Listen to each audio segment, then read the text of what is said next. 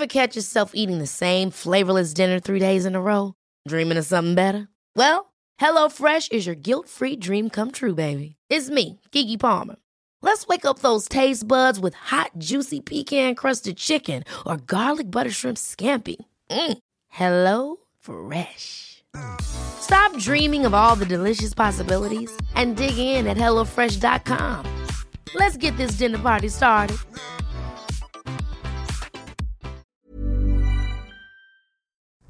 ¿Qué temazo el día de hoy? Qué bendito el tema. ¿Desde Está- cuándo lo tenemos de pendiente? Pues ya, o sea, es bien sabido que la CIA está detrás de prácticamente todo. Y la CIA es nada más como el nombre, ¿no? El nombre que Eh, usamos para referirnos a toda la inteligencia. Exactamente. Porque eh, justamente, no sabemos que, que todo se regula a partir de estas agencias de inteligencia a nivel global.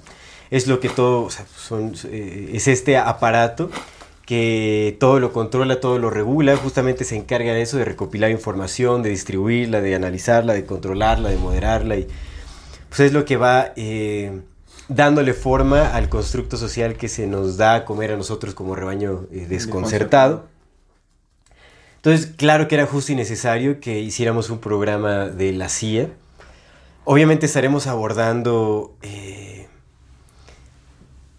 pues, de forma no tan a profundidad ahora, porque pues sabemos que el, el tema de la CIA es algo súper complejo, son muchísimas cosas que Cada tratar. cosa hasta- que han hecho da para un episodio. Exactamente, estoy involucra- eh, ha estado- la CIA ha estado involucrada en muchísimos sucesos históricos, eh, en, bueno, de- a partir de su creación, en muchísimos sucesos históricos eh, de la humanidad, en guerras, en, eh, eh, ¿cómo se llama? En este...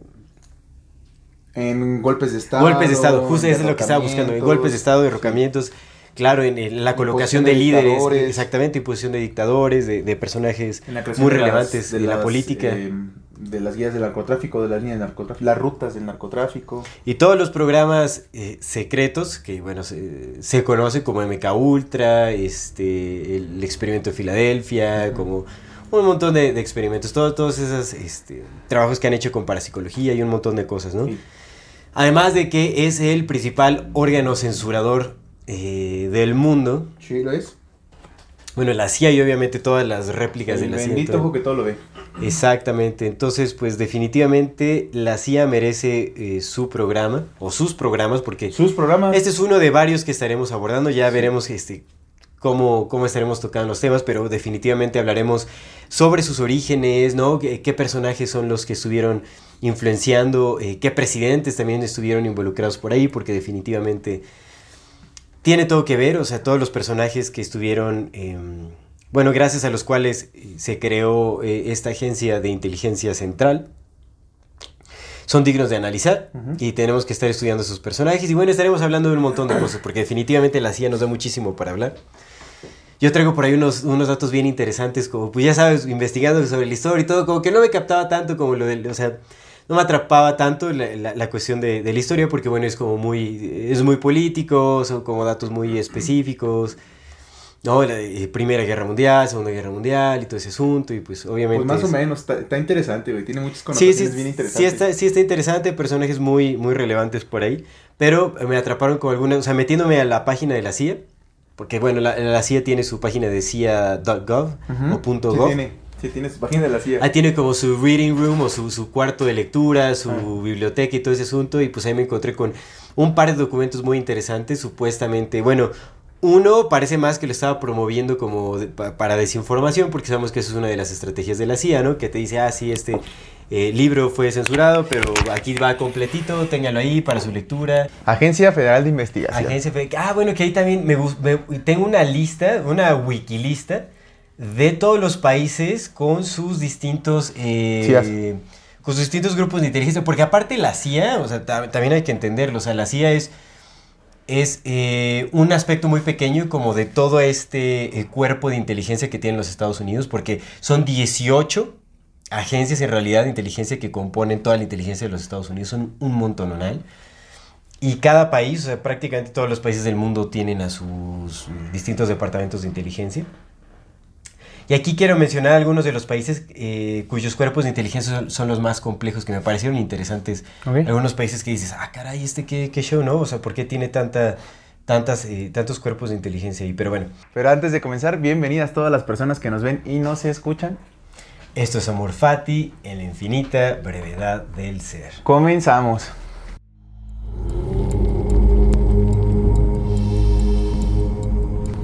Amigo, qué bendito Eh, el gusto hermano. de verte como siempre. Otro día más, otro lunes más, otro programa más, otra charla más y más y más. Bendito sea, bendito sea, bendito sea. Exactamente. Sí, pues pues- arranquémonos con esto de la CIA. Yo no sé qué, qué detrás de, como de, de su historia y todo eso, pero bueno, antes de, de comenzar con esto, pues hay que entender que la CIA no se originó así de, de la noche a la mañana. Hubo algunos intentos previos.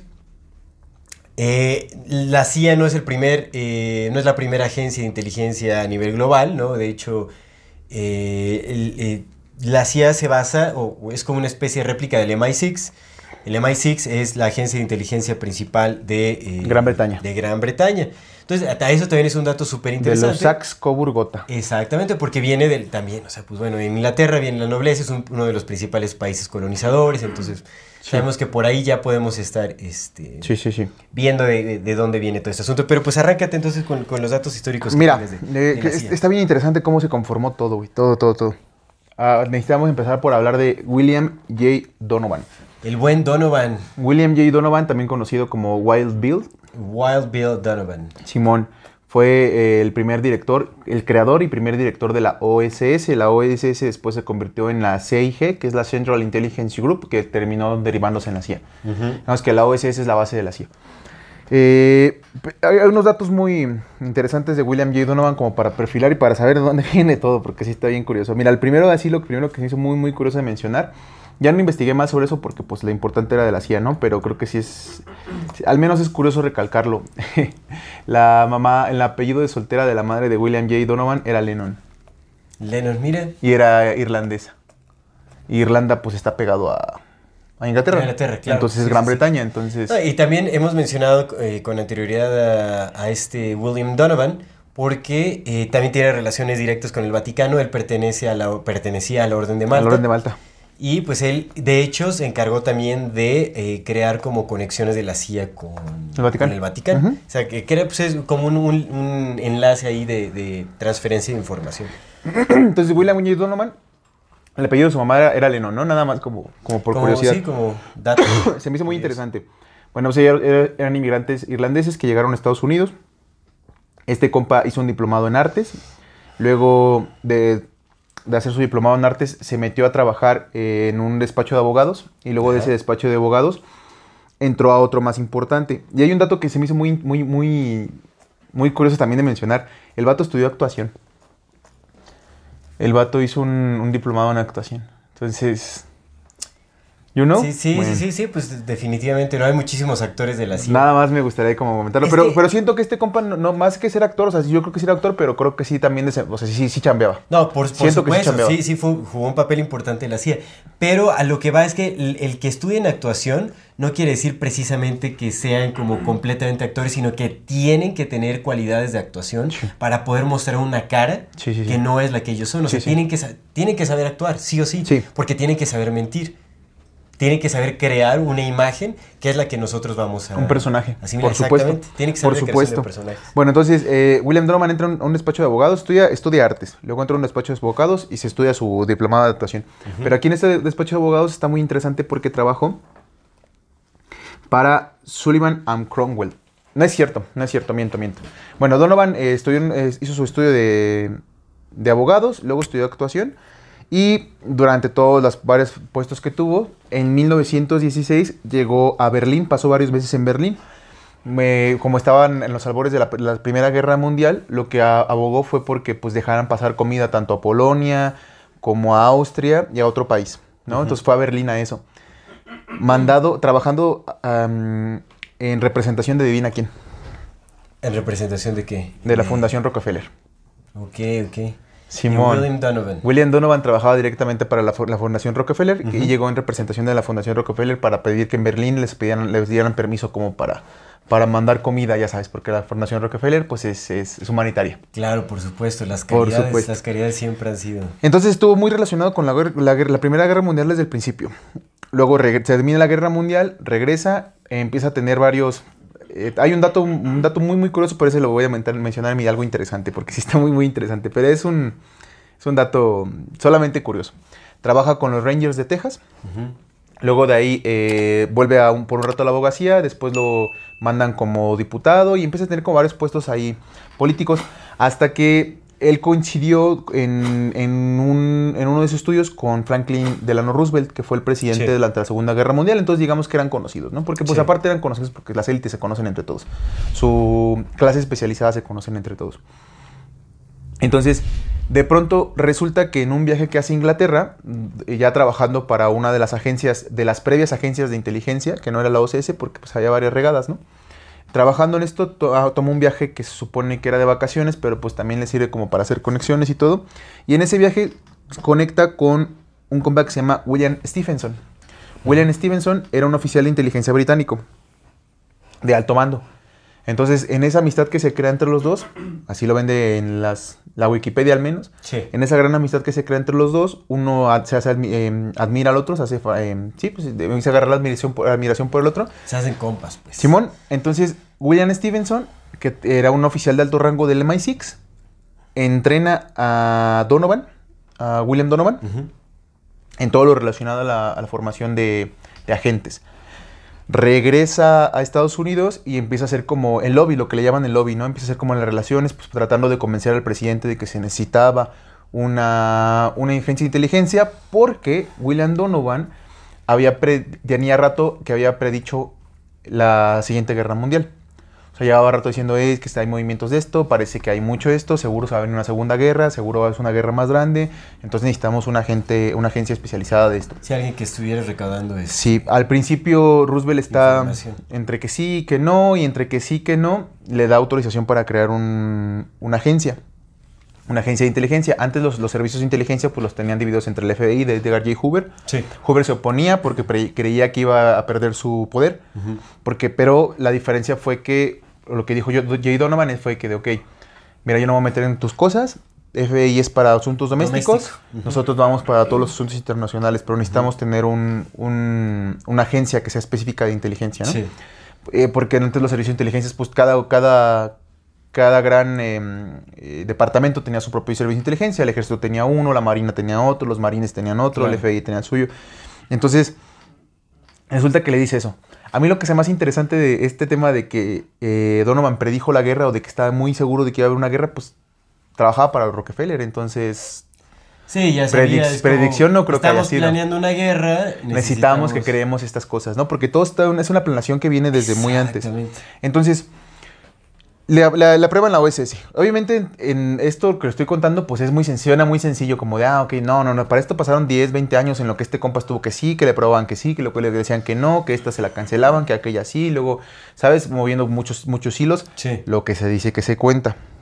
Quién sabe si sí o no. Entonces, crea la OSS. La cosa, eh, la OSS fue formada por los Joint Chiefs of Staff, que eran como, digamos, los líderes senior, los más veteranos, de cada una de las divisiones del FBI, del, perdón, de la naval, del ejército, eh, la fuerza aérea, de la fuerza espacial. Entonces, este, este Joint Chiefs of Staff son los que se reúnen, deciden como que conformarlo y pues declaran a Donovan que fue el que hizo el lobby para que se hiciera, pues como el primer jefe de, de esto. Pero para esto, Estamos hablando de la OSS. De la OSS, aquí es, el, aquí es el inicio de la OSS. En 1942. En mil, ajá, exactamente. en, 1941 también junto con Roosevelt me parece que crearon, o sea, antes de que fuera la OSS, crearon la Oficina de Coordinación de Información, el COI, Office of the Coordinator of Information. Sí, de hecho el 11 de julio de 1941 eh, se hace un, digamos que se, se hace eh, justamente el consenso como para crearla, pero oficialmente la OSS se estableció por decreto el 13 de junio de 1942. Sí. Ahora, ¿cuáles eran sus objetivos? Era uso de propaganda, subversión y planeación eh, preguerra y uh Se supone, la idea era que esa, esa agencia de inteligencia solamente iba a servir para la guerra. Sí. Nada más. era una agencia específica creada para, para, para guerra. Pero la cosa aquí es que justamente para crear una agencia de inteligencia en específico que se dedicara solamente a eso, no había nada igual en Estados Unidos. Entonces, ¿qué fue lo que hicieron? Que su compa William Stephenson le dijo, va, yo te entreno. Y entonces William Stevenson entrenó a los primeros agentes de la CIA en Canadá bajo los, los estatutos del MI6. Por decirlo de alguna forma muy resumida, podría, podría decirse que el MI6 fue el creador de la... El precursor del... El creador de la OSS. Bueno, sí, sí, sí, eso es cierto. Porque... Porque recibió entrenamiento Donovan de este... De William de un- este- De William Stevenson, ¿no? Con- Sí, definitivamente el MI6, o sea, el, el MI6 se fundó en 1909, Mm. o sea, a inicios del siglo XX. Definitivamente, se supone que es la agencia de inteligencia más antigua de... Que recordemos, Oficial, yo creo que la- oficial, ajá, oficial, oficial. y moderna. Porque ya, ya, o sea, como estrategias de inteligencia ya venía, o sea, desde el Imperio Romano. y Pues recordemos que John Dee, por ejemplo, el que era el consejero de la reina, que decían que era el brujo mayor, Ajá. pues ese vato era lo que tenía una agencia de inteligencia. Entonces, Sí, sí, de, ahí, sí, de ahí viene. Entonces, a lo, que iba, a lo que iba es que si queríamos más pruebas de que todas las agencias funcionan como una sola, pues está ahí. La el MI6 co-creó a la OSS, que terminó creando a la A CIA. la a la CIA, CIA. Y la CIA ayudó a fundar la, la de Alemania y de otros países. Justo. Es como, por favor, o sea, es, es este... Más bien fue un intento de coordinación global, o sea, fueron, o sea, fueron creando como ciertas oficinas de inteligencia en algunos lugares y de ya se fue propagando alrededor del mundo. Pero adelante. Es correcto. Eh, Eh, entonces, dime, dime. dime. ¿Sabes en qué no ha puesto sus manos la CIA? Ay, dime. En los postres de Ancuna Ancuna Kitchen. Kitchen, Exactamente. Ancuna Kitchen. Hacemos esta breve postres. pausa para anunciar las delicias que nos dejó el día de hoy Ancuna Kitchen. Deliciosos postres a base de plantas, libres de gluten, sin azúcares sintéticos artificiales.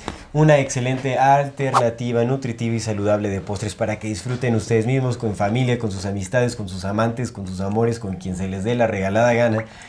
Deliciosísimos postres. Ya saben, aquí aparecerán en pantalla las redes sociales de Ancuna Kitchen para que puedan ver la selección de postres que tienen a su disposición.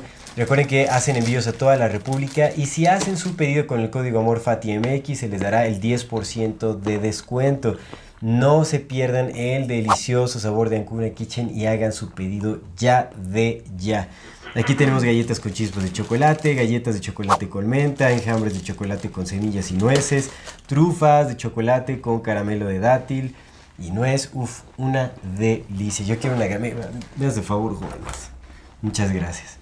Entonces, regresando al MI6 y toda esta farsa. Bueno, entonces crea la OSS, The Ajá. Office of Strategic Services. La OSS, sus funciones eran esa, propaganda, supervisión y planeación en la guerra. Lo que hizo fue empezar a infiltrar. Hubo un punto en el que tenía 200 agentes infiltrados en Alemania nazi. La OSS, 200. Al principio murieron muchos, 37 es lo que se cuenta, porque eran jóvenes inexpertos. Pero enseguida ya tenían 200 infiltrados. A mí esto me sonó muy... Pues y al final, los que estaban financiando la guerra eran Herbert Bosch y su grupo, junto con JP Morgan y junto con la Fundación Rockefeller, eran los que estaban financiando la guerra para ambos lados. Pues supongo que nada más estos 200 no eran como tan infiltrados, sino que eran más bien los que estaban asegurándose que las cosas... exactamente. sí. Exacto. Coordinación, coordinación pura y dura. Entonces, ahora, es bien importante entender que tanto la OSS como la CIA comenzaron siendo un medio de vigilancia. Recordemos que los presidentes de todos los países, apenas hubo votaciones aquí en el Estado de México. Para los que sean del Estado de México, recordemos que por todas las votaciones y todos los presidentes no son, son títeres, no son reales. Ningún presidente de los que vemos son reales. Los la verdaderos democracia ha sido una ilusión. sí. los dueños del mundo son las corporaciones. Lo han sido desde hace mucho tiempo y ahora lo son más. Nada más para que Arriba nos de demos- las corporaciones, los bancos, yo diría. Ajá. Pues es ot- otra corporación, ¿no? O sea, el, donde está el dinero son los líderes. Sí. Los, los empresarios. Llámese empresarios banqueros, empresarios eh, mercantes, empresarios navales. Los empresarios son los dueños del bonito mundo. Nada más para que nos demos una idea de por qué, de cómo es posible que esto sea real. Antes de 1960, el 22% de la riqueza estaba en manos del 1% del mundo. El 22%, o sea, era un chingo. Después de 1980, el 64% de la riqueza estaba en las manos del 1%. O sea, bajaron del 22 al 64%. cabrón. Y eso es lo que nos cuentan. Ahorita debe ser mucho más. Pero bueno, entonces, la OSS, tanto la OSS como la CIA, lo que, lo que hicieron primero fue reclutar bajo la idea de que era la mejor manera a reclutar a los, a los estudiantes, eh, profesionales, maestros, todos de lo que vienen de la Ivy League. La Ivy League es como estas universidades de alto prestigio que son justamente una liga de universidades de muy, muy alto prestigio, donde, sal, donde estudian las élites, ¿no? Los hijos de las élites, o los menos los hijos de la clase especializada, que es Sí, otra sí. especie de élite. Entonces, tanto la OSS como la CIA comenzaron su funcionamiento agrupando solamente a miembros de élite, a miembros de las élites, a, a hijos de las clases especializadas. Sí, eso es cierto. Entonces, si las clases especializadas son los que fundaron la OSS y eran puros hijos de empresarios y puros hijos de gente que ya tenía dinero y puros hijos que tenían sus propios intereses, pues podría de alguna forma decirse que la OSS y la CIA, más que ser un órgano del gobierno de Estados Unidos, era un órgano descentralizado de, de las élites. Por supuesto, Desde el principio. Sabemos, sabemos que la CIA nunca le ha rendido cuentas al gobierno. Se supone que una de sus principales tareas es de eh, eh, alineado con la presidencia, ¿no? O sea, de pasar La CIA se supone que le responde directamente al presidente y nada más. Y es al revés. La realidad es al revés. El presidente le responde. Porque otra vez el CIA, presidente es un títere, el presidente nada más está ahí, Oye, no son sabemos elegidos. que la CIA cuántos presidentes no ha colocado. Los presidentes no son elegidos, son seleccionados. Exactamente. Bueno, entonces, eh, tiene este grupo de, de hijos de élites, los manda a trabajar a campo, entran estos 200 agentes dentro de Alemania y pues empiezan a hacer todas sus labores, ¿no? Durante la guerra la OSS se, con- se, con- se condujo haciendo lo que tenían que hacer, haciendo espionaje, haciendo manipulación, haciendo propaganda, lo normal por entre comillas. Donde siento que empieza lo interesante es al final de la guerra Y en la segunda. de la Segunda Guerra Mundial. ¿Qué pasa? Aquí entra un, entra un personaje que es bien interesante. Bueno, para, para pronto, para antes de, de- de este personaje que es un alemán. William J. Donovan, dentro de sus líderes, de, sus- de su, de su grupo más cercano, contaba con, eh, evidentemente, con eh, Allen Dulles, Ajá. el posterior presidente de la CIA, con... Hay otro compa que también es muy famoso, que ahorita no recuerdo su nombre, y con... Allen Dulles no fue el primero de la CIA porque Donovan fue de la OSS. Ajá, por eso. De la CIA fue Allen, Allen Dulles. Dulles, ¿no? sí, por eso te digo, el Allen Dulles, El pero Allen Dulles trabajaba, trabajaba, Allen Dulles trabajó en la OSS con, Con con- bajo Donovan. las órdenes de, de Donovan. Sí. Sí, Donovan coordinó todos los inicios. de- Y Allen Dulles estaba dentro de su círculo cercano, junto también otro personaje muy importante que es, es James Jesus Angleton. Mm. James Jesus Angleton, junto con Allen Dulles, junto con este tercero que ahorita no recuerdo su nombre, lo hubiera notado. Yo soy malo para los nombres. Eran, digamos que la. Y Donovan era en la cabeza de la OSS. Allen Dulles estaba sirviendo en la guerra, o sea, estaba dentro del campo. Entonces, aquí entra un personaje que se llama Reinhard Gehlen. Reinhard Gehlen era uno de los espías maestros de Hitler, de Adolfo Hitler. Ok. Tenía, eh, tenía 3.500 espías a su cargo. La Gestapo, que era la agencia de inteligencia de Alemania, de los nazis, pues era una agencia de inteligencia enorme, enorme, enorme, enorme, porque pues tenían razón de ser de todo mundo en Alemania.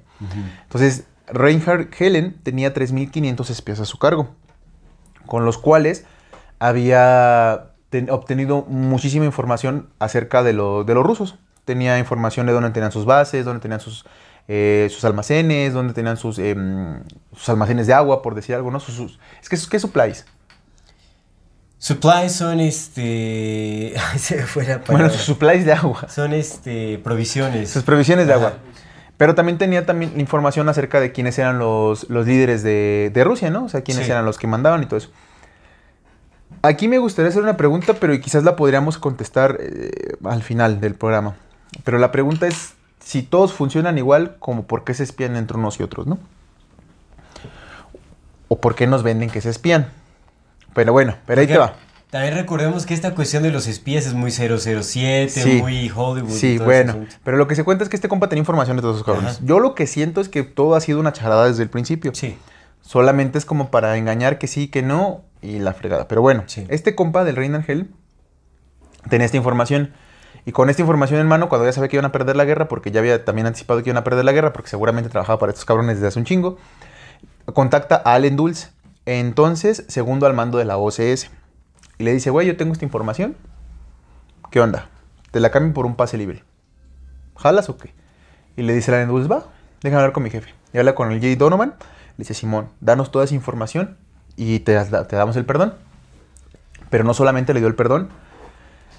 Cuando hablaron con este compa, lo que hizo la OSS fue asegurar que Gelen volviera a terreno. Este vato era uno de los espías maestros, era un director de, de inteligencia súper capaz. Y entonces lo volvieron a mandar. Lo volvieron a mandar, pero ya perdonado. Perdonado de los juicios de guerra. Lo volvieron a mandar a campo. Y entonces en campo lo que hizo fue pues traerse a sus antiguos generales, a sus antiguos comandantes de la Gestapo, de la SS y los puso directamente bajo los pagos de la CIA. Porque ya en ese entonces, cuando ya lo pasaron ocho meses en lo que este compo estuvo negociando y tal, tal, tal, cuando ya regresó a campo, ya era la, CIA, la OSS ya se había convertido en CIA. Esto fue al final de la guerra, de la Segunda Guerra Mundial. Cuando llega allá, recupera a sus jefes de la Gestapo, eh, al jefe que estaba de la Gestapo en Francia y al líder de la Gestapo en el sureste de Europa. O sea, los pesos pesados, pues no fueron procesados como bien sabemos. Claro.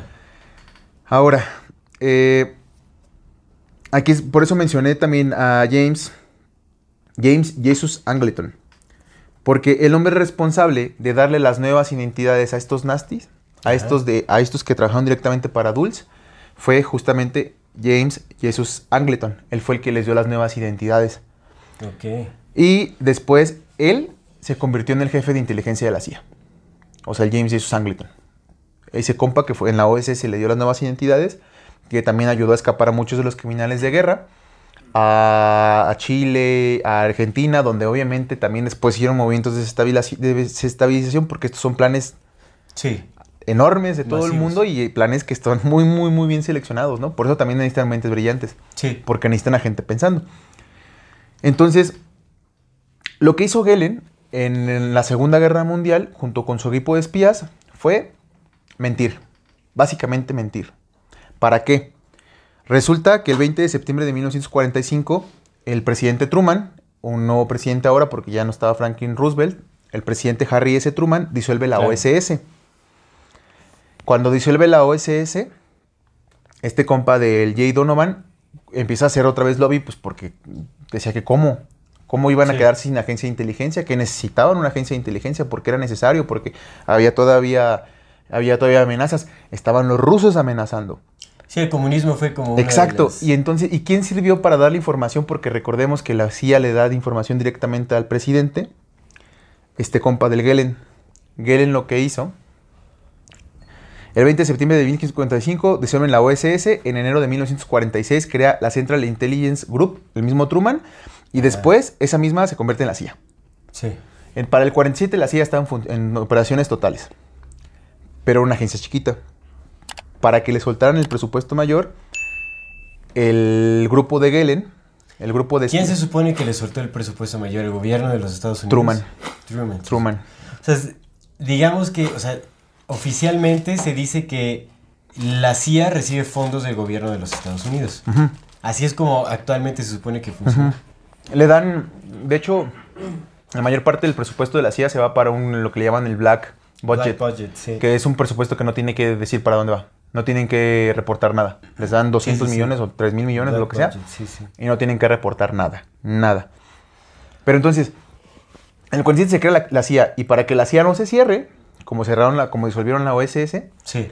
Gelen lo que hace es empezar a darle información falsa, reportar información falsa a los Estados Unidos, diciéndoles que los rusos tenían 10 veces más mayor poder de ataque del que tenían, que sus estrategias estaban súper bien coordinadas, que tenían oyentes y escuchas en todos lados.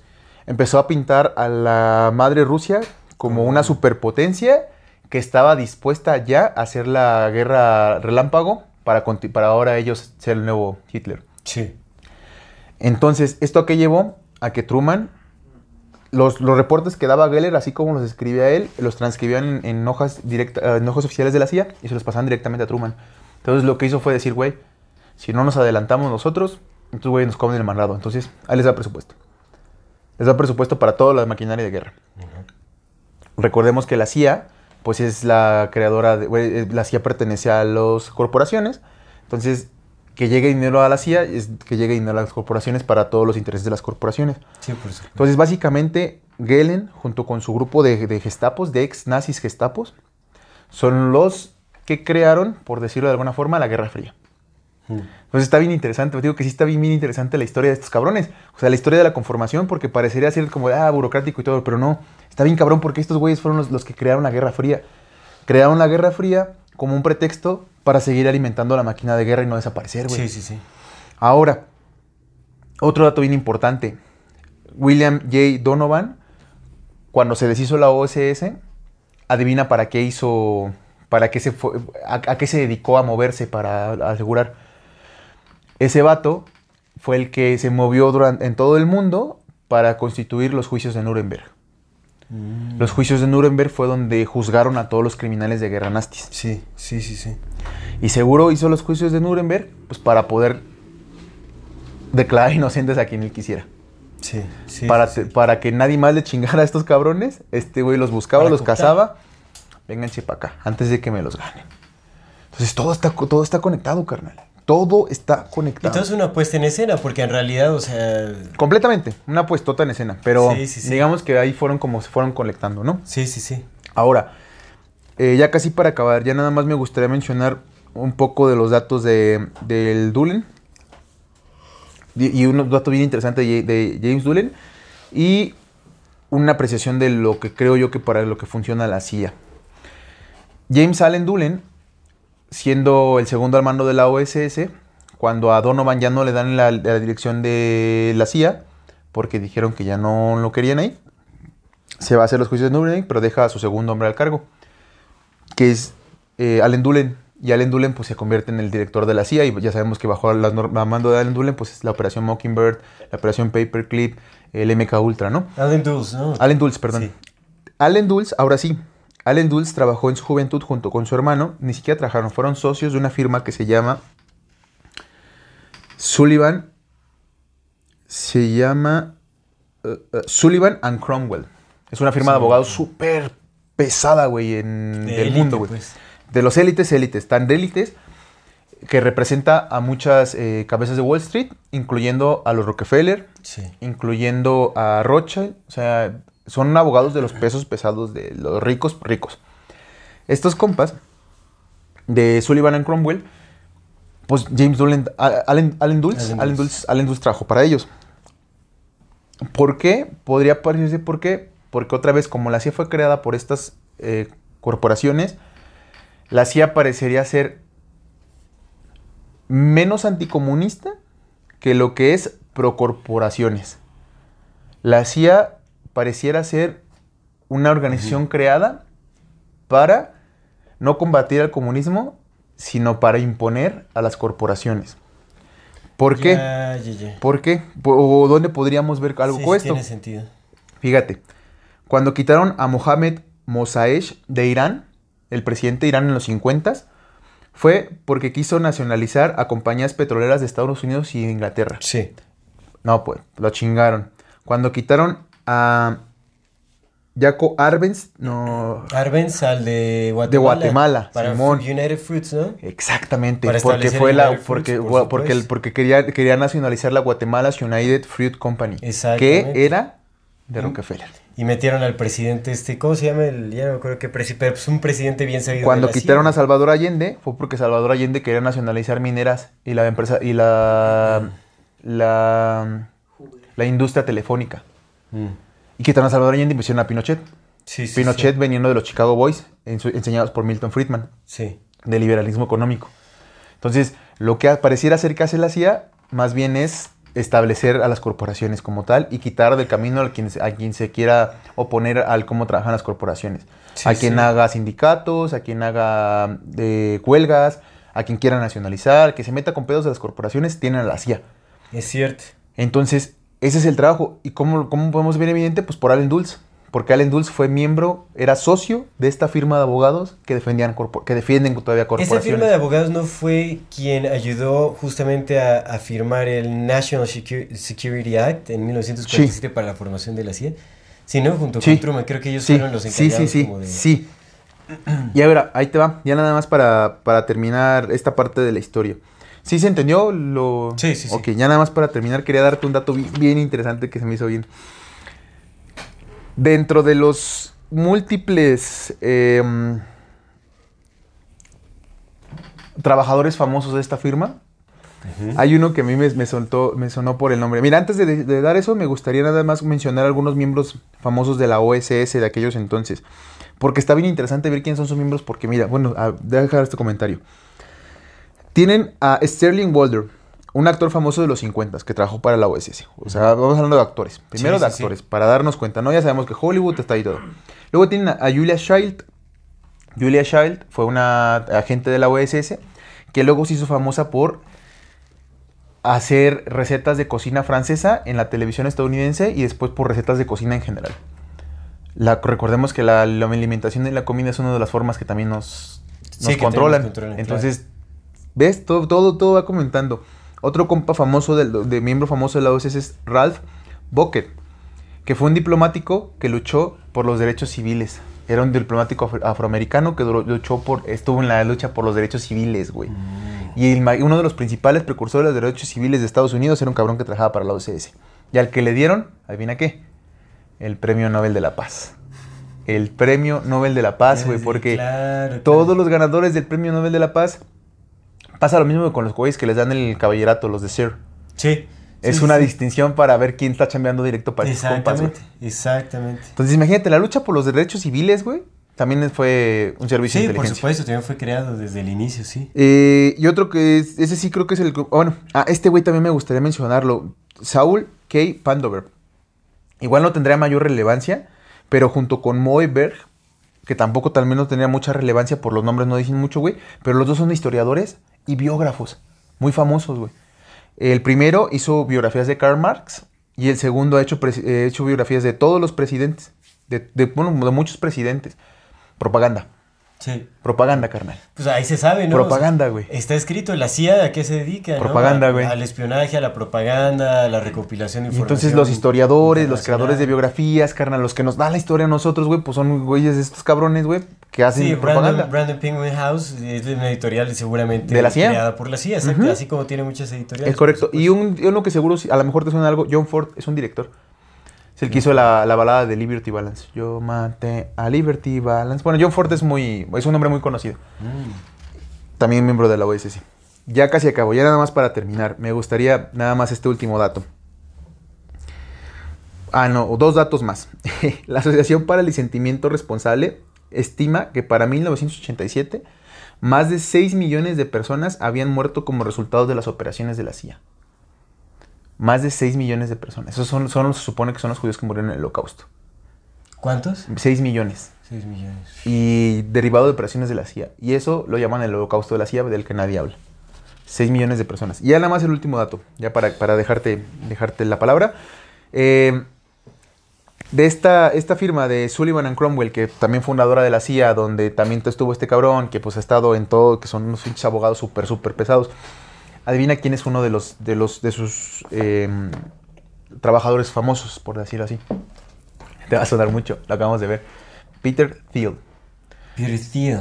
Ese cabrón fue el que le dio los primeros 400 mil dólares a Mark Zuckerberg para hacer Facebook, Ah, carnal. ya, que ya, fue ya, dueño por un rato del 8% de Facebook, que cierto, ahora sí. creó Palantir. Palantir, la empresa Sí, que es para predecir quién va a robar y quién no va a robar.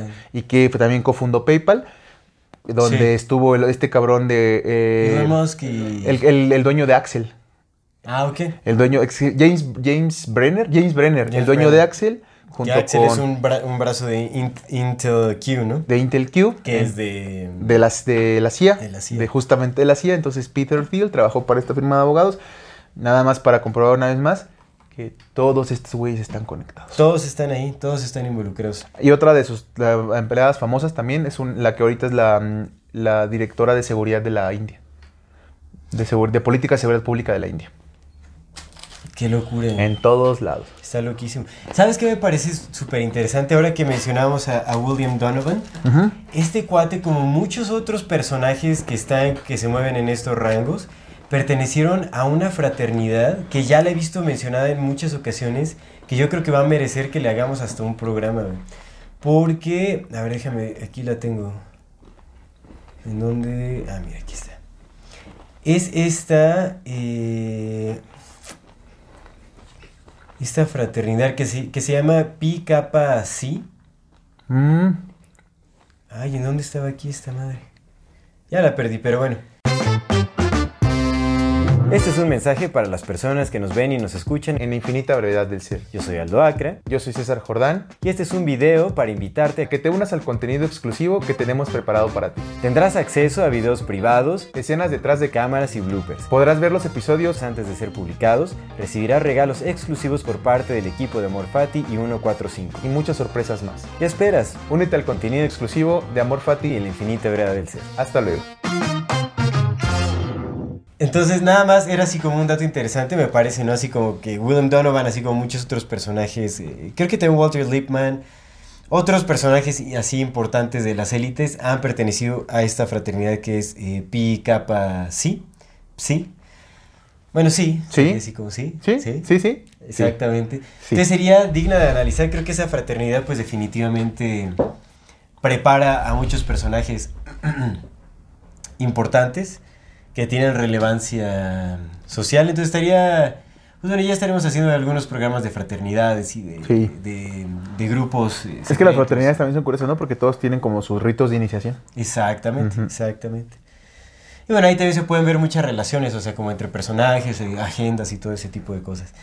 Ahora, también quería mencionar a un personaje que me parece muy interesante, que estuvo involucrado en la creación de la CIA. De hecho, gracias a él y a otro, y a otro, a otro personaje, eh, se- bueno, más bien ellos fueron quienes mencionaron por primera vez el nombre de, de la CIA, o sea, de Central eh, Intelligence Agency. Fueron los primeros en mencionarla en una propuesta eh, presentada al Senado Militar de los Estados Unidos. En 1945 fue la primera vez que se propuso la creación de la CIA por James Forrestal y Arthur Bradford. Ambos eh, tenían altos rangos en la Marina de los Estados De Unidos. James en la Forrestal hemos hablado, güey. Hemos hablado, justamente ese es el personaje que quiero hablar. De, de Arthur Radford, la verdad es que no he estudiado nada, no sé. Solo es curioso que pertenezcan a la naval, ¿no? Habiendo, bueno, tantas ramas este, Sí. militares, Sí, sí, sí. tenía que ser específicamente de la naval. Ahora, eh, bueno, para quienes no, no nos han visto, pues bueno, dentro de las teorías de Miles Mathis, eh, los neofenicios, quienes están posiblemente detrás de todo esto, pues justamente se caracterizaron por tener una gran fuerza Naval. en el aspecto naval. Ajá, Y ser el comerciantes. aspecto, exactamente, comerciantes y navales, ¿no? Entonces, es- eso siempre es como una clave de, de- para saber quién está detrás de todo eso. Ahora no se menciona tanto a James Forrestal en esta cuestión de, de la creación de la CIA, pero definitivamente tuvo un papel importante. Es como una pequeña nota nada más que está en la wikipágina de la CIA. Pero James Forrestal fue quien estuvo encargado de varios programas secretos de la CIA y unos tenían mucho que ver con extraterrestres. Ah, de ahí. De es hecho, que en no acordaba, no se menciona sí. mucho de James Ya, Forrestal. ya, ya, Porque ya. James Forrestal estuvo encargado, fue como líder de varios programas secretos de la CIA. Se supone que a él se le dio como full disclosure, o sea, se le dio toda la información así que recopilaba la, la CIA sobre vida extraterrestre y todo ese asunto. Y cuando él se enteró como de la agenda que estaba llevando a cabo la CIA, quiso como contrarrestarla, quiso sacarlo a la luz, quiso hablar al respecto. Ah, sí fue un whistleblower, ¿verdad? Pero a este compa, lo que incluso está en su wikipágina y todo, pues ¿qué crees? Lo metieron al loquero, al compa. Se supone que su caso fue diagnosticado como... mm, ah, ¿Cómo se...? cómo- algo, algo como de, de nervios y este... ¿Cómo se le llama eso? Como exaltación nerviosa, una cosa así nada más como de nervios y depresión severa. Lo metieron al loquero y un día eh, Sí, apareció sí. muerto. Supuestamente lo que dicen es que se aventó desde un, de un ¿Como esquizofrenia? 16 piso. No, no esquizofrenia, era nada más como eh, algo nervioso. Déjame ver si aquí por aquí Como está histeria. su- Como Mm, histeria algo así. nerviosa. Es, eh, aquí debe estar. Sí, yo me acuerdo que habíamos mencionado a James Forrestal, no me acordaba de dónde, pero, pero sí. Ah, mira, aquí está. Más bien, eh, exhaust... ¿Cómo sería? Eh, de- ¿Burnout? Como burn e- exhaustion, que es este como exhaustez. ¿Cómo es la palabra? Bueno, es como cansancio Ex- nervioso. cansancio- Exhausticidad. no, cansancio nervioso y físico. Y depresión Agotamiento. severa. Agotamiento. Agotamiento. Agotamiento nervioso y físico y depresión es severa fue lo que se le diagnosticó. Lo metieron al loquero, lo medicaron, ya lo iban a meter incluso a terapia de electroshock. No mames. Se lo querían pregar al compa. Pero cabrón, güey. Y un día, te digo, apareció así, pues, destrozado porque se aventó, se cayó supuestamente del 16 piso al tercer piso del, del edificio de loqueros, del loquero en donde estaba. Nadie lo vio tirarse, nadie nada, solo apareció ya desde el compa, pues, Deschavetado. suicidado.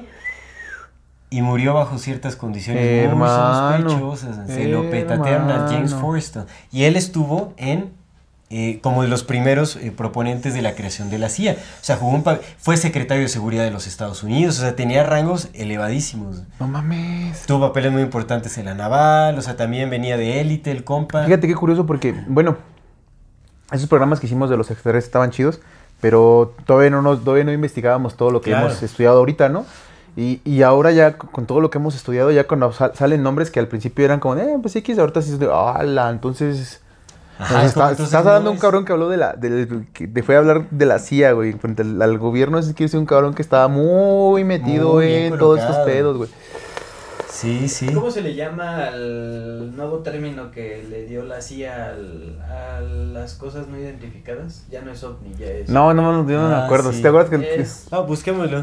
una, ovni, una vez el, pero- el, el Aldo y yo, igual en el programa, güey, estábamos diciendo, ya tienen otro nombre, güey. No, ¿cuál es? No, ahí está.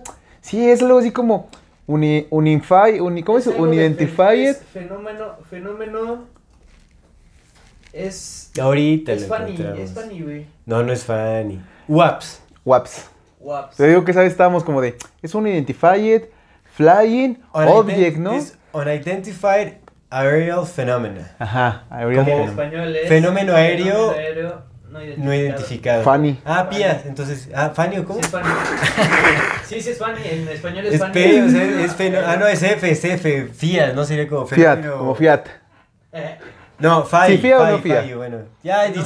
AIFA, AIFA como el aeropuerto. Super mal, o sea, es tan básico que es nada más a ordenar No. iniciales y uno diciendo cualquier. no, sí, sí es funny. Boludez. Fenómeno aéreo no, no, identificado.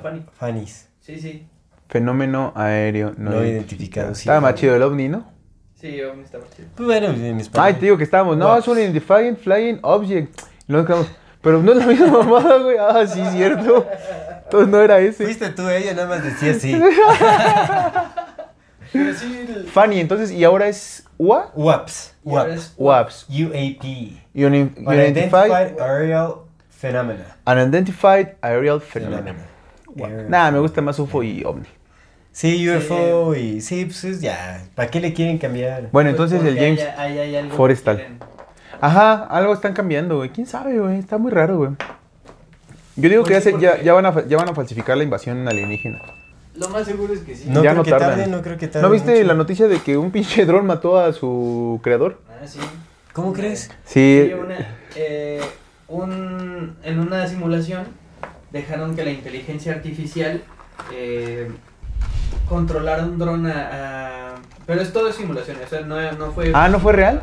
Ah, ok, fue, ok. fue toda una simulación en donde el- la inteligencia artificial lo que hace fue lo que hace es controlar al, al dron que es un dron de ataque. Entonces eh, el, el operador del dron del, del dron en algunas situaciones le dice a la inteligencia artificial no güey no debemos atacar aquí entonces la, inteligencia artificial llegó Y puede a un apagarla. grado- Si es necesario, puede apagarlo. Ajá, llegó a una Conclusión. a una conclusión de que para cumplir su objetivo tenía que eliminar al operador porque el operador no le estaba dejando concluir. Entonces lo que hizo en dentro de la simulación fue matar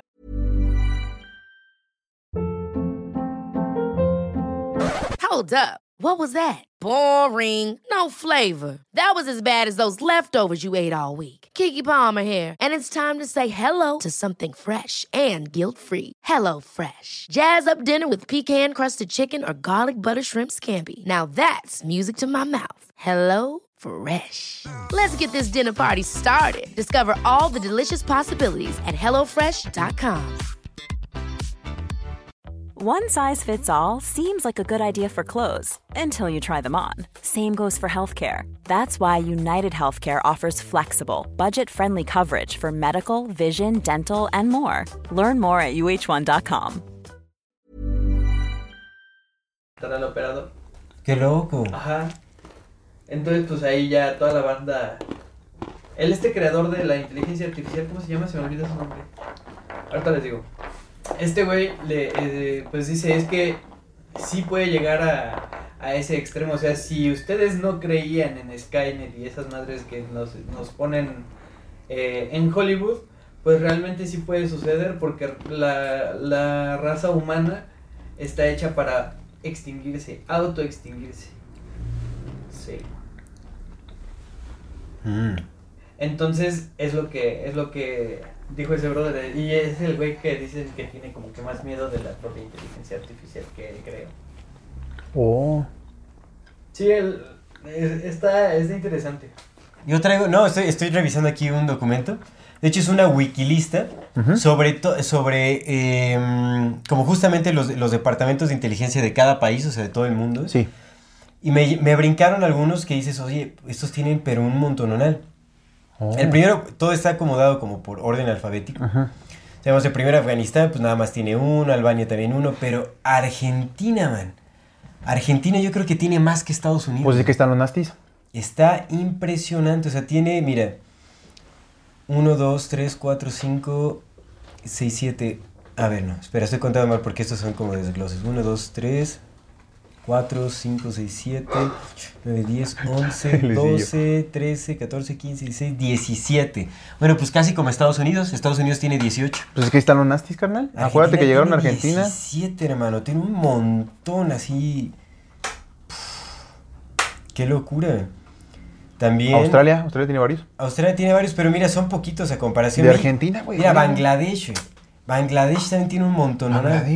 Bangladesh. Tiene 1, 2, 3, 4, 5, 6, 7, 8, 9, 10, 11, 12, 13, 14, 15, 16, 17, 18. Bangladesh, ¿qué, están, qué, qué organizan? Obviamente, los países con mayor complejidad en, en cuestión de inteligencia, algo se planea ahí. O sea, no es coincidencia que un país tenga tanta, o sea, tanta complejidad en su, en su organización de inteligencia. No es coincidencia. Pues mira, a Messi le dieron el Bangladesh, mundial. Y Se especula que fue por algo, porque no es que le pusieron la, esta ropa negra. El ropón ese cuando ganó el mundial. No lo vi. Y También era como un símbolo Ah, sí. esotérico. ¿Quién sabe? man? Mira, Canadá tiene un poco, pero ve, Canadá tiene menos que Argentina y menos que Bangladesh. No tiene tantos. Eh, pero es- no dices que los canadienses son sosos. ¿Quién los va, quién Pues los va a vigilar? o sea, en realidad Estados Unidos está en Canadá, entonces como que ahí ya regulan todo, ¿no? Mira, China obviamente Ah, también tiene China. su montononal. Pues, güey, pero tiene menos que Argentina. Argentina. No mames. Y que ¿Y Bangladesh. China? Mira, tiene 1, 2, 3, 4, 5, 6, 7, 8, 9, 10, 11, 12, 13, 14, 15, Tiene 18. Tiene igual que Estados Bangladesh. Unidos. Que Estados Unidos. Estados Unidos. Argentina tiene uno menos.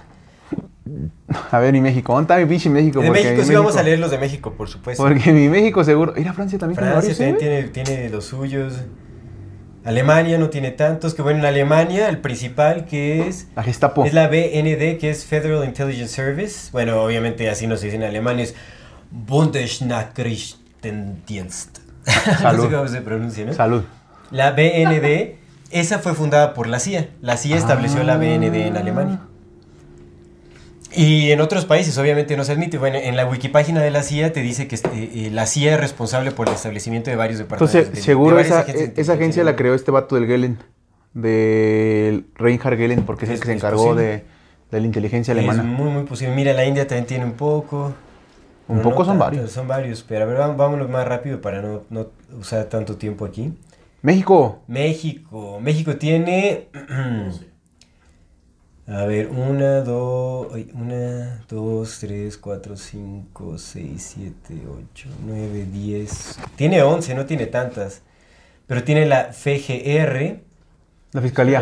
ajá, la Fiscalía, tiene también la CENAPI, la PGR, Pero la PGR ya no existe. bueno, la CENAPI, La PGR es la FG. La fiscalía, ajá. la Fiscalía, sí, la CEI- CEIDO, La CEIDO todavía existe. La La CEIDO antes era CISEN. El SEGOV. El CONACYT. Ah, la Secretaría de Gobierno, de Gobernación, no es, no es inteligencia, inteligencia, güey. Tiene, pero todos tienen como su, su sección de inteligencia. Mm, Por supuesto, o sea, recopilan El información. CONACYT debe de, ten- de- debe de tener. ya no existe el CONACIT, ahora es el CONAGIT. CONACYT. CONAGIT. Hasta el INEGI, ¿no? Podría tener ahí, El bueno, INEGI. no sé. ¿Quién Bueno, sabe? así Pero que no, no, digas, aquí uy, no qué inteligentes son. Está el SEGOV, está la CNC, la National Commi- la Seguridad Nacional, la, la Comisión Nacional de Seguridad, La PFP tampoco ya la no División de. Inteligencia, la CNS, La PFP ya no existe. la CNI, la SEDENA, Pues es que esos son los militares. sí, sí, sí, la C- Sí, obviamente todo, toda la, la estructura militar tiene como sus departamentos. La Guardia. Sedena tiene una segunda sección, la Sedena. La Guardia Inteligencia del Nacional. Estado Mayor, Inteligencia Militar, Ejército y Fuerza Aérea. La Naval, obviamente, Inteligencia Naval. La CEMAR, Marina Armada. sí, pero es Y está los, y los como 14 carteles que hay en el país. Mira, Pakistán. ¿Ya viste? Pakistán también tiene Güey, un. Pakistán tiene más que todos. 1, 2, 3, 4, 5, 6, 7, 8, 9, 10, 11, 12, 13, 14, 15. No, tiene 16. Tiene 16. pero tiene bastante. O sea, esos países son clave. Ujú. Pues obviamente Pakistán está en Medio Oriente, deben de tener por ahí. Mira, ni Rusia tiene tantos. ¿Toca? No, son unas lonas que se mueven allá afuera. Oh. España tiene ahí, Sri Lanka, Sri Lanka. Taiwán. ¿Dice Uy, cuál mira, es? Tailandia, man. Tailandia sí tiene un buen. Pues es que llegan todos los Uno, gringos cuatro, llegan ahí, güey. seis, siete, ocho, Tienen que nueve, revisar diez, a todos. 12, 13, 14, 15, 16, 17, 18, 19, 20, 21, 22, 23, 24, 20, 26. A ver, si estoy contando bien. Sí, tiene 26. Tailandia tiene más que Estados Unidos, más que China, más que Bangladesh, más que Argentina. Tiene 26 Tailandia. Pues también veamos que en Tailandia hay mucho mercado negro. Te digo que pues ahí llegan todos los gringos donde pederastas. exactamente, Seguro los tienen que se tener bien controlados a todos. Por supuesto. O sea, Bangladesh, Tailandia, ¿no? A mí me suena que ahí están también como por tráfico de un montón de cosas. No manches, qué locura. ¿El qué Dalai. Lama no vive en Bangladesh? No, el Dalai Lama vive, vive en la India, en Dharamshala. Ah, Dharamshala. Ajá. ¿Egipto cuántos tiene? Egipto no tenía muchos, ¿eh? Tenía como uno o dos. A ver, UK. The United States. UK tiene Ah, no tiene tantos. 1, 2, 3, 4. ¿Mumbai es un país? 6, 7, 8, 9. No, Bombay es, este, Bombay es una ciudad, pero Mumbai. ¿Tú dijiste Mumbai o dijiste Bombay? Bombay. Ah, Bombay es una ciudad, ¿no? De la Mumbai, India. sí, exactamente, es la capital de la India, Mumbai. ¿Mumbai es Bombay? La pasa, ¿eh? ¿Mumbai es Bombay? Bo- Sí, de Bombay pasó a Mumbai. Porque se supone que lo que quisieron hacer fue cambiarle los nombres a los países como para desarraigarse de la identidad colonial inglesa. Ah. Pero les pusieron nombres súper parecidos. ¿Y ahora cuál es? ¿Ahorita es qué es? Ahorita es Mumbai. Ah, ya no es Bombay. No, ya no es. Ah, ok. Entonces ya la canción de Mecano ya no. Ya no. Ah. El Bombay, antes era Bombay, ahorita Sí, es. Bombay, Hawái, es un paraíso. Ya no. United States tiene. Bueno, a ver los United States, a ver cuántos tiene. Uno, dos, tres, cuatro. cinco. Aquí en tu cuenta, cuenta le pones el Mira, tiene creo que 24 Estados Unidos, ¿eh? No es como. ¿Ya la viste? Ya. Yo quiero ir a verla, hijo. ¿Y si la vemos para el exclusivo? Pues veamos nada más de cotorreo. Pero bueno, esta es como una lista. e Igual ahí la, la vamos a dejar. La verdad es que se ve como todo el. Y, y no creo que esté tan completo. A mí solo me sorprendió que Argentina tenga tanto. Sí, este, tiene un chingo, güey, 18. Un montononal, 17 tiene, pero es, es mucho. Es mucho, o sea, sí tiene su cuerpo de inteligencia súper eh, complejo por acá. Ahora, también quiero mencionar como algunas cosas que, que descubrí como estudiando sobre la CIA, o sea, como pues, cosas interesantes sobre algunos libros o algunos documentos como censurados y todo ese asunto, que pues tiene mucho que ver también con eh, el modus op- operandi de la CIA para generar desinformación, o sea, como para, eh, sí, distraer a la gente, digamos. Sí. En la página de la CIA, eh, CIA.gov, tiene su lugar, o sea, como documentos, tiene su sección de documentos desclasificados y como su reading room de, de libros y como biblioteca select y todo ese asunto. Ahí me encontré con un libro eh, que se llama Bloodlines of the Illuminati. Bloodlines of the Illuminati, o sea, la- la li- las líneas sanguíneas de los Illuminati. De un autor que se llama Fritz Springmeier. Ese es como el autor. O sea, a mí me brincó Pero es un nombre judío, ¿no? Sí, pero ni siquiera eso es todo. O sea, realmente es una. O sea, mí- o sea, como que empecé a leer y dije, no manches, la CIA, dándote un libro en donde supuestamente se están mencionando todos los nombres. O sea, porque lo que, lo que decía como el, el- la sinopsis o como el resumen del, del libro es que en ese libro se daban así, era como. Estaba incitando a un witch hunt, como una casa de brujas, con dando los nombres oficiales de las personas al poder, o sea, de los Illuminati que estaban controlando todo. Oh. Yo dije, por favor, o sea, la CIA dando esa información es una estupidez, no sé cómo va a estar esto en la biblioteca de la CIA. Y aparte, o sea, ya me brincó de- así de primera como algo súper falso, porque al inicio, el primer párrafo que te dice, o sea, el, el autor es como, esto que les voy a decir es la verdad y solo la verdad, y es súper redundante con decir que es la verdad y la verdad y la verdad y la verdad, entonces ya de ahí es como, ok, esto definitivamente es justamente como que ya de, de en primera instancia te están diciendo que esta es la verdad y te lo comas como la verdad. Y fuente, güey, créeme. En realidad, exactamente, porque ni siquiera da como fundamentos, no da bases históricas, no da nada, sino todo es como por Solo experiencia de yo contacté, yo hablé con tal y hice tal cosa, todo ese asunto. Y al final resultó que este, o sea, me puse a ver sobre el autor y dije, bueno, a ver quién es este Fritz Springmeier, ¿no? Ajá.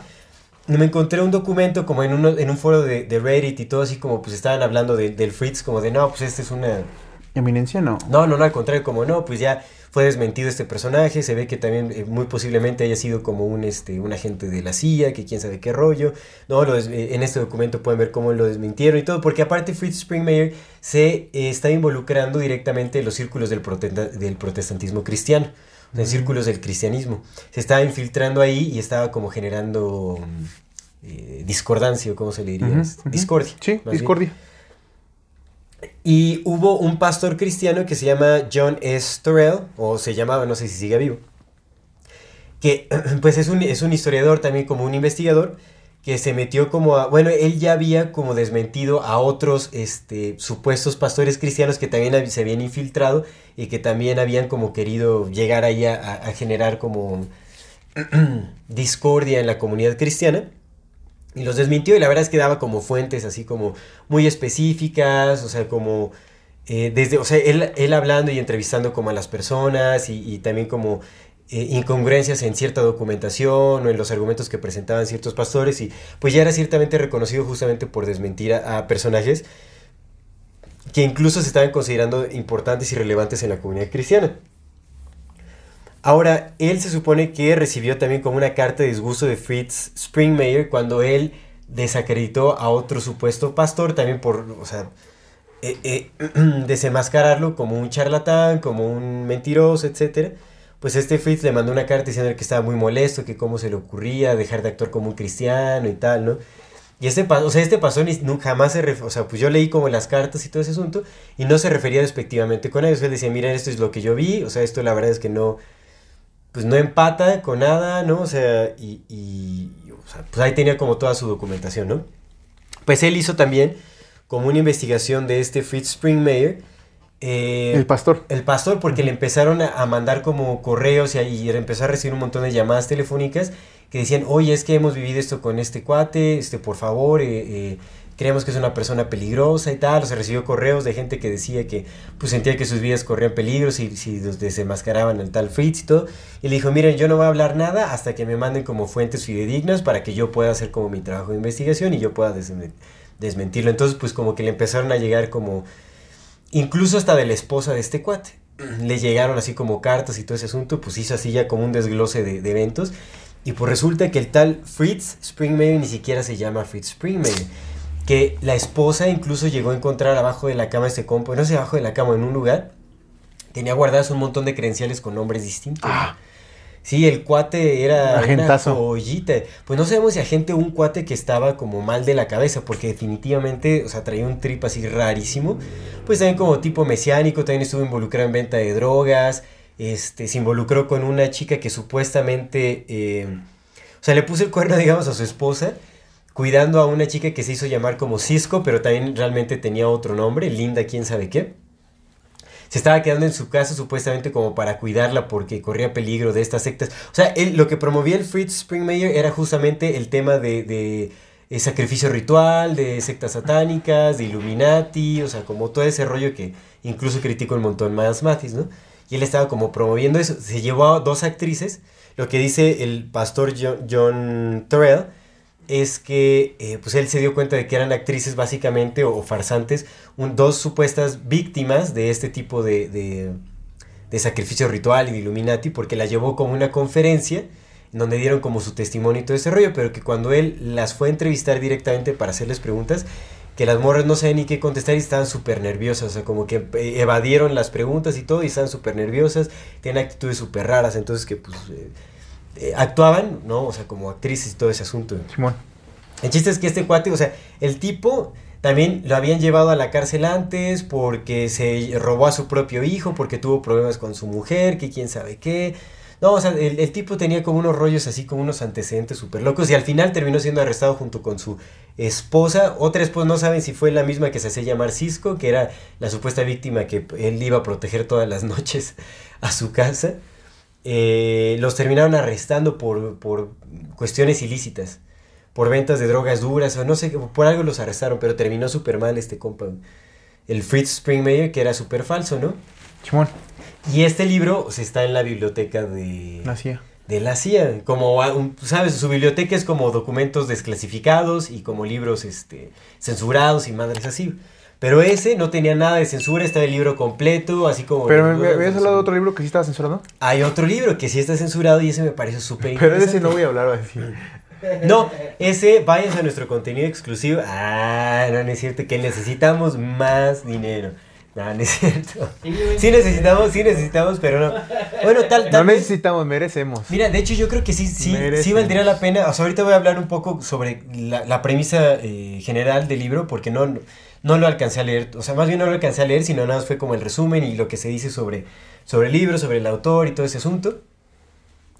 Pero Eh, está leyendo del pinche interesante. Fritz. El Fritz. Veo bien Es que te- me bien que te clavé, me clavé. pinche Fritz, es de mentiras. que te pones a investigar del personaje y a ver qué sucedió por ahí, todo ese asunto, ¿no? En vez de que te hubieras puesto a estudiar de la CIA, ¿no? Del Pues Fritz es que eso Meyer- tiene que ver con la CIA, porque al final la CIA utiliza, sea, eso es lo que hace la CIA, agarra personajes y los infiltra en círculos ya sea de cristianos, católicos. Sí, sí, para eh, desacreditar. para desacreditar, es lo que hace, o para generar ahí como ruptura en las comunidades, o sea, genera ruptura, rompe por ahí, crean sectas, eh, generan Esco. locos, hacen un montón, o sea, eso es lo que hacen. Esco. Es lo que hacen, ¿no? O sea, se meten y meten, y, pues, como en, en- en grupos de choque y todo ese tipo de cosas, pues es lo que hacen, ¿no? Se meten así como contratan infiltrados, actores.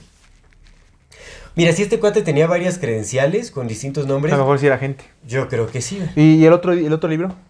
El otro libro se llama La historia de Adán y Eva, Historias de los Cataclismos. Me pareció súper interesante porque... Este sí era libro- interesante, ¿eh? No, eh, eh, este, eh, el autor se llama Chan Thomas.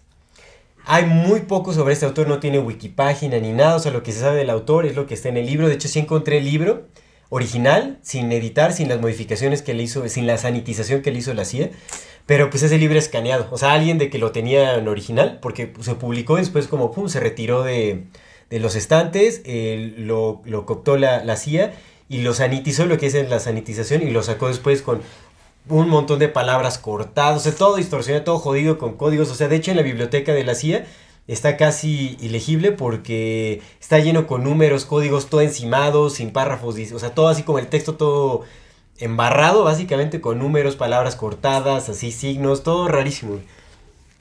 Creo que, bueno, ahí, ahí se los voy a poner, eh, o sea, el, el documento para que lo vean. Está súper cortado, súper, súper cortado. Hay ciertas partes, pero bueno, este libro de Chan Thomas, de hecho Chan Thomas eh, se ve que ser un, estudioso porque él fue quien realmente creó una rama de estudio que se a la cual se le conoce como cataclismología, que es justamente el estudio de los cataclismos en, eh, alrededor de la historia de la Tierra. Eh, en este libro, él lo que, lo que dice es que, o sea, su, su teoría principal o su, su hipótesis principal que está respaldada por un análisis de todos los acontecimientos eh, eh, eh, geológicos, descubrimientos geológicos, o sea, eh, como... mm, Sí, descubrimientos geológicos, antropológicos, como de, de un montón de descubrimientos que no empatan con la historia tradicional de, la Tierra. ¿No? O sea, como eh, menciona varios sucesos de Tihuanaco, desaparición de civilizaciones así de la nada, con un montón de, de- sucesos extraños que no empatan con lo tradicional. O sea, tiene una lista, de hecho en su libro un, un listado de to- ta, ta, ta, fechas, tal, descubri- descu- eh, este descubrimiento fue hecho por tal, cosas, muy bien documentado el compa. De hecho, al, al final de su libro viene una lista de referencias de libros para leer en donde se puede profundizar en, en los temas que menciona o en los descubrimientos que él ha mencionado, en donde también, o sea, hay como datos distintos sobre, sobre el, periodo de vida de la Tierra y todo ese asunto. Pero bueno, lo que él propone es que eh, cada, eh, en cada ciclo de 5.000, 6.000 años aproximadamente, eh, los polos de la Tierra se invierten y eso genera un efecto muy extraño en la Tierra, que es un efecto que produce como energía, yo creo que del núcleo de la Tierra, que hace que se derrita toda la masa sólida. Es decir, toda la Tierra se vuelve como una especie de, eh, eh, de, de gelatina, como una, una, una masa viscosa que, que se hunde sobre las aguas. O sea, que las aguas se mantienen como estáticas, pero que la- lo que es sólido se vuelve como viscoso y se va. Sea, no es como que se, o sea, se inunda, pero porque la masa sólida se, se va hacia abajo. O sea, como que se, se- se hace líquida, viscosa y se va para abajo. Entonces, y dice que este evento dura uno o dos días, o sea que es un cataclismo devastador en donde la vida en la Tierra desaparece así, de la noche a la mañana, tal cual. Y él dice que la historia del Génesis en la Biblia es la historia de la humanidad, de esta humanidad, que es la sexta humanidad, eh, de la sexta civilización humana avanzada. Avanzada. que está en la Tierra y que dice que el Génesis es la historia después del último cataclismo. Y, o sea, su teoría es, es científica, o sea, no es como una cuestión New Age ni nada, te digo, o sea, hace como un análisis de, sobre, eh, mm, eh, eh, sobre fósiles, descubrimientos fósiles que se han descubierto, ¿no? O sea, que son como pruebas de, cambios radicales, abruptos, en la, climáticos en la Tierra, o sea, pero que no se explican a menos que fueran de la noche a la mañana, o sea, como la conservación de, de flores, de, de, de cosas muy específicas que dices, vaya, o sea, esto en un, en un cambio climático, o sea, eh, sabes, de, de unos años, pues no, no se conserva una flor, ¿me entiendes? O sea, no se fosiliza una flor. Tiene que ser un cambio, o sea, una flor que es primaveral. O sea, ¿cómo, cómo, cómo explica ciertas cosas? Digo, no lo leí, o sea, la verdad es que estoy hablando como muy grandes rasgos, o sea, muy me, chairamente. lo estoy, me lo estoy inventando, porque como la gente siempre me cree. No, no, sí, sí estuve leyendo algunas cosillas, te digo. O sea, obviamente ahorita no, no, o sea, no estoy dando como las bases científicas o la explicación científica de cómo la masa sólida de la Tierra se hace Oye, pero eso, digo eso, yo sé que no, nada, nada tiene que ver con la CIA y nos desviamos muy cabrón del tema, pero está bien interesante. Es que no sí tiene que tendría, ver con la CIA, por supuesto. no la- tendría, no tendría eso, por ejemplo, es con lo que dicen con la, la inundación de lodo, güey, de lo que dicen que era Tartaria. Exactamente, de hecho, yo descubrí este libro porque también en, en ciertos hilos de... eh, de hecho, no sé ni cómo llegué a este libro. Ah, llegué a este libro porque estoy investigando sobre la CIA en, en Biblioteca Pleiades, que luego de repente ahí hay como Ah, varios artículos y todo. Hay de todo, ¿no? Hay cosas bien charas y hay cosas bien chidas, o sea, porque ahí te mandan las fuentes directas Sí. donde sacan la información. Y ahí encontré justamente esto que decía como el libro de, que ocultó la, la historia de Adán y Eva, el libro que ocultó la CIA y tal, ¿no? Y de ahí encontré como ya este, varios foros en donde hablan de eso, o sea, pero son foros, pues, pues eh, o sea, es, eh, casi nadie está hablando de eso. Mm, Y se habla de la historia de Adán y Eva porque es como la historia de, de esta nueva humanidad, de esta última humanidad, desde sus inicios. Se habla como de la línea de Noé, que es la línea familiar, o sea, de los supervivientes de es- del último cataclismo. Dice que sobrevivieron muy pocos, este, o sea, que hay muy pocos sobrevivientes que vivieron en cuevas, que hablan de tal cosa y todo ese asunto. Entonces, pues también, o sea, esta línea de, de genealógica de las familias hebreas, judías, yo qué sé, ¿no? O sea, de donde viene todo esto. Puede, puede, o sea, no sé, puede, puede hablar también mucho sobre la agenda de, de las élites y todo este asunto. Pero definitivamente a este libro sí se le prestó muchísima atención. La CIA. Y no, o sea, casi no se sabe, de este autor no se sabe absolutamente nada. O sea, se sabe que era un ingeniero en electrónica. ¿Cómo se llama? El libro se llama La, eh, la historia de Adán y Eva, historia de cataclismos. The, The Adam and Eve Story. Ok. Eh, History of Cataclysms, de Chan Thomas. Se supone que salió en 1963, pero bueno, la edición que yo tengo es de 1993. No sé si fue como un error del artículo y todo ese asunto, ¿no? Pero se supone que la CIA hizo un trabajo eh, como muy metódico para hacer desaparecer este libro. Te digo, está en su biblioteca, pero no como algo promoviendo, sino es como un, un texto... Ah, aquí está, aquí dice, mira, aquí está en la biblioteca de la CIA justamente. Ajá, ahí lo tienes. Mira, si quieres ábrelo para que veas cómo está este, redactado. O sea, no tiene ningún orden, está así como... Mira, en lo, son que, 120 páginas. en lo que abres me gustaría, para, para regresar un poco a la CIA, me gustaría dar, dar estos datos que se me hicieron bien interesantes. Fíjate, Ajá. Esto, toda esta información es algo que pasó entre los 60s y los 70s, es decir, entre 16 y 20 años de, la, cre- de creada la CIA. Fíjate lo que hicieron Sí, nada sí, más sí. en 16 años, ¿eh? Corrompieron las elecciones democráticas en Grecia, Italia y docenas de otras naciones. Estuvieron envueltos en varios grados en al menos 35 eh, com- eh, complots de, asesina- de asesinatos contra eh, presidentes extranjeros o líderes políticos prominentes. 35 al menos, en 20 años. En 15. Eh, asesinatos exitosos incluyendo a los líderes democráticamente electos como Salvador Allende y Patrice Lumumba del Congo. También crearon eh, dictadores de la CIA como eh, Rafael Trujillo de República Dominicana y Ngo Di- Diem de Vietnam del Sur. Y, a- ahí, y financiaron a, a- a líderes popul- populares políticos como el Che Guevara y Fidel Castro. Así es. Ayudaron a lanzar eh, ayudaron a lanzar operaci- operaciones militares que eh, eh, arruinaron gobiernos democráticos reemplazándolas con dictadores eh, brutales o juntas. La lista de líderes democráticamente quitados incluye a Mossadegh de Irán, Arbenz de Guatemala, Velasco y Arosema de Ecuador, Bosch de República Dominicana, Goulart de Brasil, Sukarno de Indonesia, Papandreou de Grecia, Allende de Chile y docenas de otros.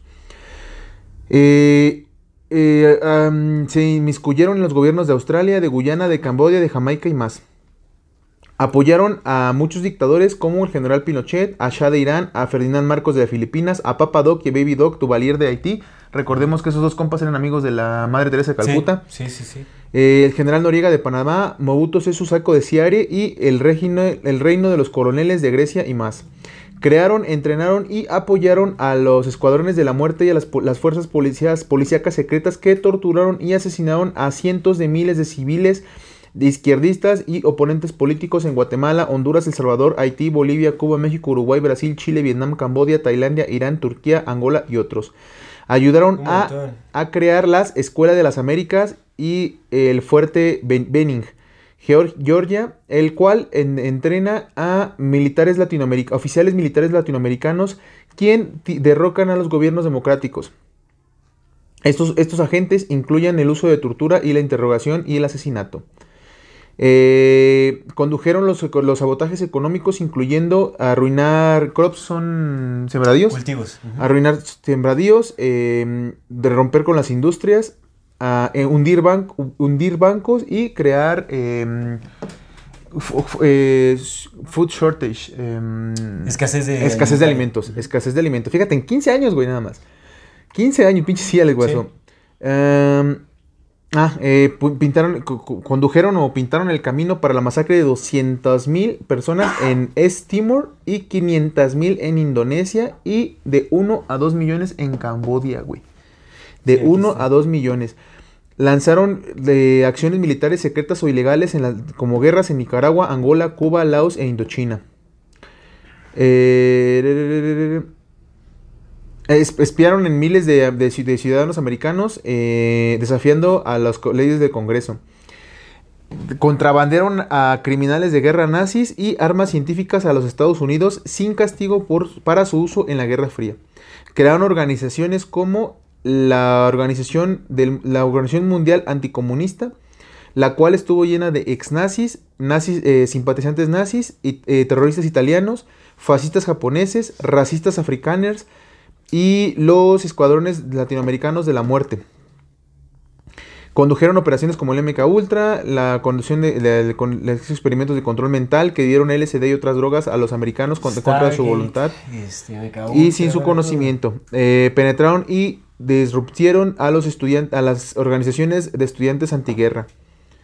Mantuvieron relaciones extensivas y amistosas con la mafia. Activamente eh, negociaron con las drogas alrededor del mundo desde los 50 financiando esas operaciones. El, contra, el contra del crack, el escándalo, es solamente el punto del iceberg.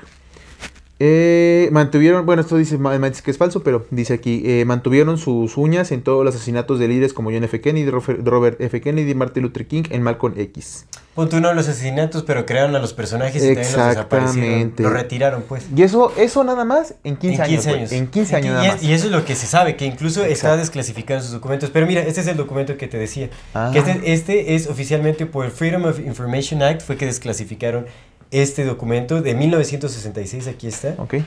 Y aquí está, esto es el libro redactado. Ah, el que dices. Con los códigos, aquí Claro. está todo lo que quitaron, todo ese asunto. Si hay 50 páginas, O sea, a no son, son, que- 100 son ok. 120 páginas y en el escaneo son dobles páginas. Ok, lo voy o a sea, leer. yo creo que son más. Pero, eh, mira, aquí está, aquí se ve todo. ¿Ya viste cómo está? Ok. ¿Crees que esto es como No, pues no. Está... Creo que val- valdría la pena hacer un Orígenes Secretos de la Humanidad parte 2, güey.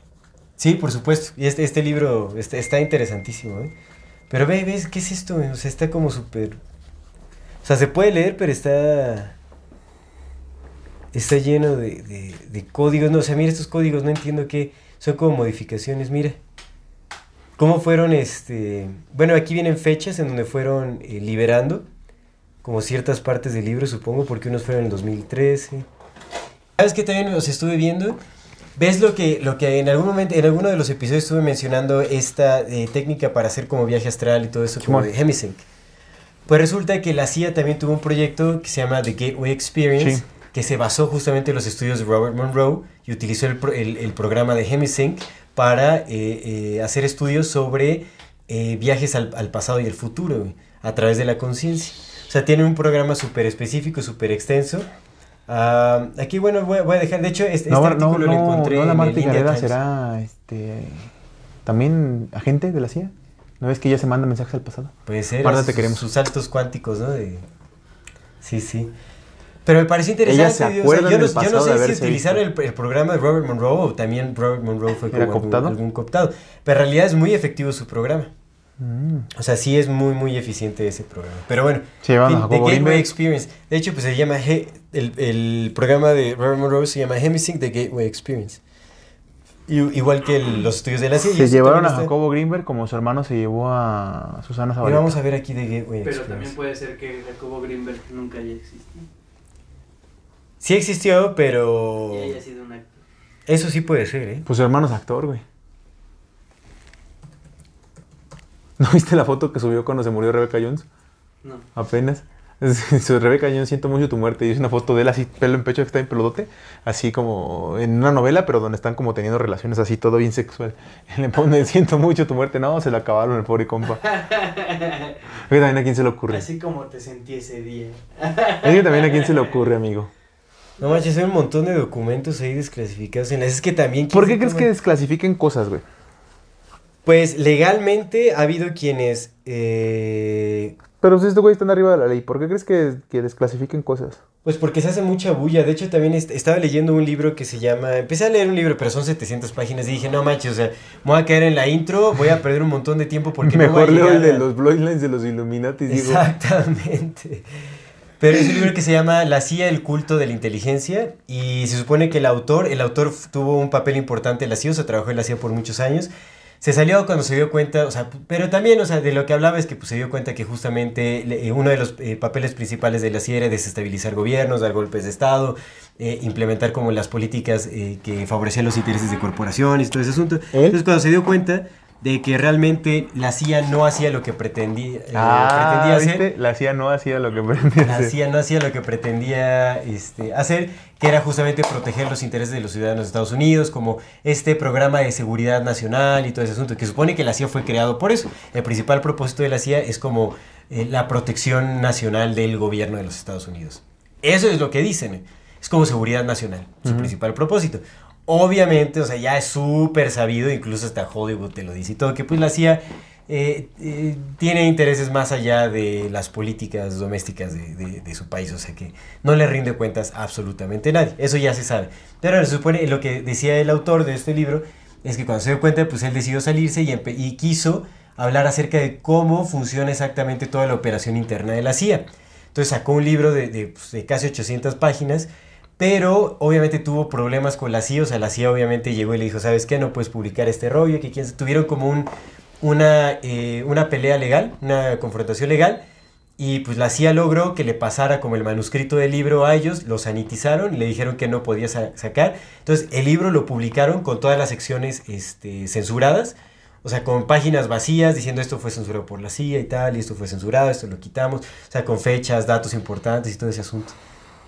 Entonces, yo creo que muchos de los libros que están ahí desclasificados y justamente los que están en, en el eh, Freedom of Information Act Electronic Reading Room son los documentos que legalmente lograron los autores que sacaran, o sea, como por justamente por, por esto- los derechos de, de libertad de expresión, pero salieron sanitizados, es decir, Mm. con las censuras. Es como, Mm. va, vamos a publicarlo, pero vamos a publicar como nosotros decimos que salga la información. Así va a salir. Y, eso, y yo creo que por eso es que están ahí muchos de esos documentos, porque enfrentaron alguna batalla legal, ¿no? Que dijeron, bueno, pues vamos a... Ni tú ni yo, más yo, y ahí está, ¿no? Entonces es, es por eso que, que salieron así, supongo yo. Ok. Pero bueno, entonces la CIA, la verdad es que o sea, se abordó muy poco sobre esta CIA porque hay muchísimo de qué hablar. O sea, Pues es que había que hablar de los orígenes. Sí, sí, es sí, súper que importante ver sí, que la CIA fue hecha para defender corporaciones. Exactamente. Eso es lo que hacen. Ah, ajá, la- a las élites, porque realmente, o sea, las- las- Pensé que iba a cantar. ¿Por qué? El- se, se convierte en un musical eso. Oye, CIA, oye, CIA, oye, CIA desclasificó. El libro de la sangre. Illuminati. Illuminati, ¿no? Illuminati. ¿Cómo se ve que fuiste a ver la sirenita este el La fin de cinegrita. que pasó, no? Ver la sirenita. La, La cinegrita. La cinegrita. La cinegrita. ¿Tú, tú dijiste eso? Lo vi en un meme, ¿No? pero está bien verga. La cinegrita. Está chingona, ¿eh? Se mamaron, se mamaron con la cinegrita. Se mama la banda aquí. vamos, vamos a la conclusión, pues la CIA es una mentirosa.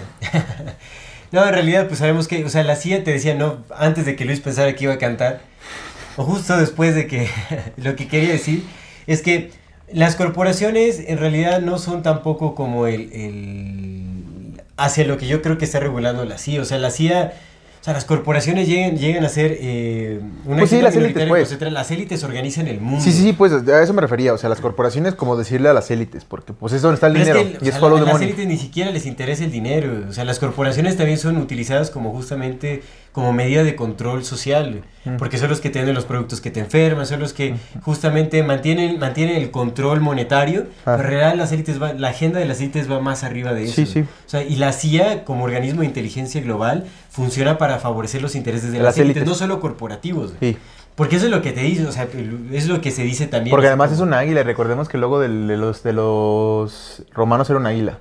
Ajá. Y de los fenicios era un fénix, Un- que es otra forma de águila. Exactamente. Ujú. Un fénix, los fenixios. Los fenicios. Exactamente. The Phoenician Navy. Entonces, a lo que bueno, o sea, realmente la CIA está, ah, hay- es lo que ayuda, es como el sistema de organización para que las élites puedan llegar- llevar a cabo su agenda Más tranquilamente. más tranquilamente. Simón. Pero, Sí, porque, o sea, todo, todo esto de que la KGB y la CIA es- es- es- tienen espías que pelean entre ellos y todo, pues es, es más una fantasía que una realidad. No, en realidad se trata como de un organismo global de inteligencia. La CIA es el más conocido porque pues tenemos a, a Hollywood aquí en Occidente y es lo que más conocemos, ¿no? Pero Esco. definitivamente, eh, pues es, es- es la herramienta principal de las élites. la Esco. CIA. Así es, pues bueno, yo creo que ya con esto eh, concluimos. Eh, nos vamos a nuestra sección de El algo interesante, las recomendaciones, pero antes Sí, de ir a por ello, favor, por favor. queremos recordar a nuestra queridísima audiencia que si no se han suscrito a nuestro canal pueden hacerlo ahora. Denle click a la campanita para que les llegue notificación cada que saquemos un nuevo video. Si les gusta lo que hacemos, por favor, ayúdenos compartiendo nuestro contenido para llegar a más personas y así seguir muchas gracias, muchas gracias. Síganos en todas las redes sociales como MorfatiMX. MX. Toda retroalimentación es más que bienvenida, nos encantan sus comentarios, sugerencias, historias, etc. Eh, no se olviden de mandar su solicitud para pertenecer al grupo privado de Facebook de Comunidad Fati para participar en el programa de Voces de La la, Comunidad y Comunidad. compartir la información que sea de su agrado y crean que sea relevante. Si tienen oportunidad de apoyarnos con un donativo, algún aporte económico, le agradecemos de todo, todo corazón. Eso nos ayuda muchísimo, muchísimo a sostener y seguir desarrollando este proyecto. Recuerden que pueden hacerlo vía PayPal, vía Super Thanks o suscribiéndose a nuestro contenido exclusivo que cada vez se pone mejor. Muchísimas gracias a todas las personas que nos acompañan hasta este momento. Ahora sí, vámonos a algo interesante. Ahora sí, eh, mira, es este- este cortito pero bien interesante. Ya ves que te he dicho que el William J. Donovan se fue en 1916 a Berlín, ¿no? Mandado por la Fundación Rockefeller. Y eso su desmadre. Y luego regresó. Ajá. Y regresó y se metió en los Rangers de, estado, de Texas. Ajá. Sí, cuando regresó se metió un rato en los Rangers de Texas. Ajá. Y fue a una expedición a México. Adivina para pelear contra quién. ¿Para pelear contra quién? Contra Pancho Villa.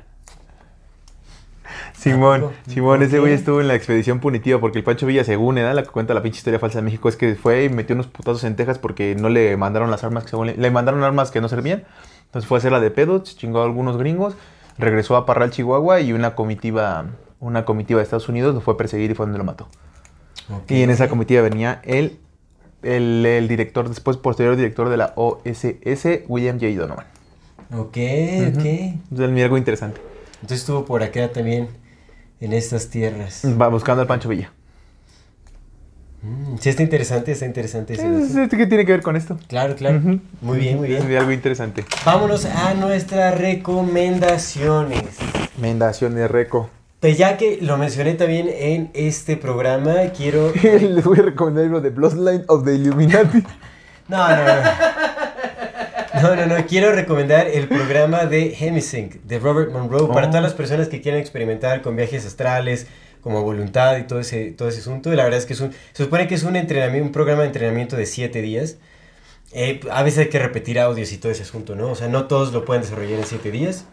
Pero eh, sugiero que lo descarguen por torrent, está así como Hemisync, H-E-M-I, eh, guion S-Y-N-C, Hemisync. Ah, como de hemisferios sincronizados. Exactamente, hemisferios sincronizados, que es, es- eh, en eso se basa la tecnología, ¿no? Ah. Son audios, frecuencias que ayudan a sincronizar ambos hemisferios del cerebro para eh, llegar a, cierta... em, bueno, justamente para que el- el- el, eh, nuestro cerebro vibre bajo ciertas frecuencias, que es lo que estimula el viaje astral o como eh, altera nuestros estados de conciencia y nos permite realizar este tipo de, de viajes astrales, ¿no? Como el, el desenvolvimiento del alma, como quieran llamarle, ¿no? Realmente es como eh, para hacer que nuestra conciencia alcance ciertos estados en donde podemos descubrir eh, cosas muy interesantes en realidad, ¿no? O sea, qué es lo que se conoce como el viaje astral, que se puede...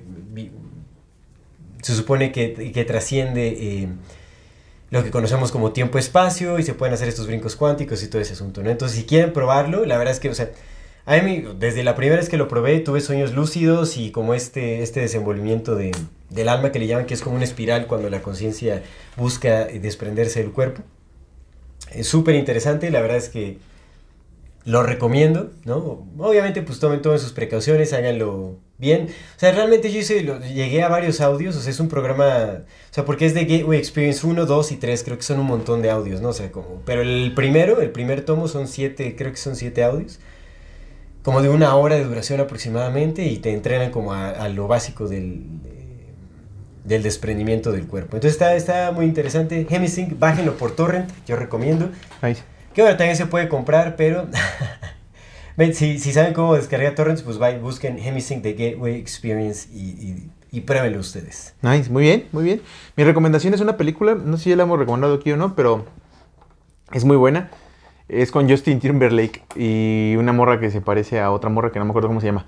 Este, se llama Time Out en inglés y en español no sé cómo le hayan puesto. Algo así, supongo que algo como de corre antes de que se te acabe, es una cosa así, es que son bien raros. Y es de este vato, no, tal vez lo has visto, estos vatos que pagan con tiempo, en el que dan dinero, que todo se paga con tiempo, que tienen un reloj aquí en su mano. ¿No lo has visto? No, Está bien, está bien chida la Ah, sí, premisa. es la de. mm, Hay algo de la de. Ay, se me fue el nombre. Sí, ya sé cuál es, en donde se van pagando. Con tiempo, su- con tiempo, sí, es, y es de cuenta que hay dos zonas muy, muy así, muy certeras divididas. La de los ultra ricos y la de los pobres. Ya no hay clase media y ya así de plano dijeron, güey, vamos a mostrar lo que va- les va a pasar a estos pendejos. Siento que es un disclosure muy, muy cabrón. En el que haz de cuenta que los más ricos, los ultra ricos, tienen así, El sí. precio del mañana. El precio del mañana, se llama en español. Los ultra ricos tienen cientos de años, güey, decenas de años, miles de años. Un cabrón que tiene un millón de años en una bóveda. Y los pobres, güey, tienen un día, una hora, cinco horas, güey. Ah, pero no lo tienen en una bóveda, todo lo tienen en su. en su Sí, casa. pero hay un cabrón que sí tiene un millón de años en una bóveda, que es el mero, el mero, el pa- papá de la que se roba el Justin Timberlake. Entonces la premisa es esa, la premisa es que en ese mundo ya nada más todos trabajan por tiempo. Tienen un reloj que está aquí metido en su brazo. Cuando se llega al cero, pelas, te mueres a la chingada. Entonces toda la gente pobre vive muy a prisa, güey, corren para todos lados, comen en chinga, güey, todo lo hacen en putiza porque tienen poco muere. tiempo. Su mamá se muere, así le quedan como unos cuantos segundos y antes de, pues, porque se ponen la mano así se pueden pasar tiempo. Entonces este güey fue a chambear, le dieron su día de, de pago, güey, y va su jefa corriendo porque no alcanzó el autobús, güey, no le alcanzó para pagar el autobús, le faltaban como dos minutos para pagar el autobús, ¿no? Entonces tuvo que correr en putiza, güey, ya cuando lo va a llegar así, se agarra las manos y ya estaba muerta, ya no le pudo pasar.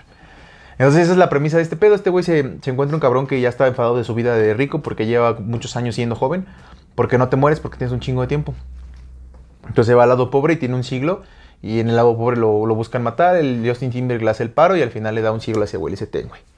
Sí escuché esa peli, eh, pero Está no- buena. no Hasta, hasta incluso estaría chido si la analizáramos para el, para el exclusivo, güey. Sí, suena porque la premisa está bien verga. La película a mí se me hizo muy interesante. Time Out, ¿cómo se Time llama? Out. Time Out. O el precio del mañana. O el precio del El precio del mañana. Sí, ya, ya tiene que salir. Habríamos de verla. 2000, ¿qué? Ya tiene un rato, amigo. ¿Qué? ¿Como en 2005, güey? 2006, debe ser 2006, 2008. Habríamos de verla, porque neta la Ah, premisa está interesante, güey, porque también, o sea, el- ya el- con cómo funcionan las élites y todo eso está, está chido, la neta está chido. Le, dice, va. le dice una parte, le dices que no le podemos dar tiempo a estos güeyes porque ¿qué harían con él? Dice, lo despreciarían, no tendrían sentido, no, no sabrían qué hacer con tanto tiempo estos cabrones, por eso no se los damos. Entonces está, habríamos de interesarla, pero esa se la recomiendo, Time Out, es muy, muy buena Es película. del con- 2011. 2011, mira, con el Justin Timberlake. Del 2011. Bueno, Pues antes de despedirnos, os queremos enviar como siempre saludos a nuestra queridísima llamada comunidad Fati. Muchas gracias por vernos, escucharnos, oírnos, compartirnos y demás. De YouTube queremos enviar saludos con mucho cariño a DJ NGK Play. A Osiris Hernández y a María Lisbeth Hernández Martínez. Muchas gracias por vernos. De Instagram, con mucho cariño, a Daniela Sandoval, a Mónica Suero y a Yuriko Mendoza. Muchísimas gracias por vernos, escucharnos y Saludos, compartirnos. abrazos. Y de nuestra queridísima comunidad de Facebook, a Carol Tapia, ¿De qué a? Emanuel Estrada y a Denis Manrique. Muchas, muchas, Saludos, muchas abrazos. gracias. También queremos mandar, como siempre, ¿por qué te estaba riendo? Ya me causó curiosidad. No, porque sonó, sonó albur algo, pero ya se me olvidó. Ah, ya. bueno, eh, como siempre también queremos mandar un saludo con mucho afecto, un saludo muy especial, con agradecimiento especial. Dije especial muchas veces. ¿no? Sí, especialmente hoy. Bueno, queremos mandar un saludo con muchísimo agradecimiento a aquellas personas que nos apoyan económica, ya sea, económicamente, ya sea con donaciones o suscribiéndose a nuestro contenido exclusivo. Mandamos un saludo muy especial, de nuevo siendo súper redundante como siempre, a Mauro Néstor Aguilar. Muchísimas gracias por tu donativo. Gracias, Mil, gracias, mil Mauro Néstor Mauro Aguilar. Néstor. Qué donativo Muchas tan gracias. especial hiciste. Muchas, muchas, muchas, gracias. Y también queremos eh, mandar un saludo eh, de todo corazón a aquellos miembros que se resuscribieron a nuestro contenido Ah, exclusivo. muchas gracias. Emilio, Emilio Fi, muchas Pablo gracias. Carranza y a Diarios de Motocicleta les Pablo mandamos y Diarios, un muchas, muchas, muchas gracias. estén disfrutando muchísimo de nuestro contenido exclusivo. Mil, mil gracias por apoyarnos. ¿E- ¿Ese, ¿Ese fue saludo especial o no tan especial? No, sí, fue saludo especial. Especial de todo corazón, muy especial, especial. muchas, muchas, muchas gracias por vernos, escucharnos y compartirnos. Esto es Amor Fati. El infinita brevedad del ser. Hasta luego.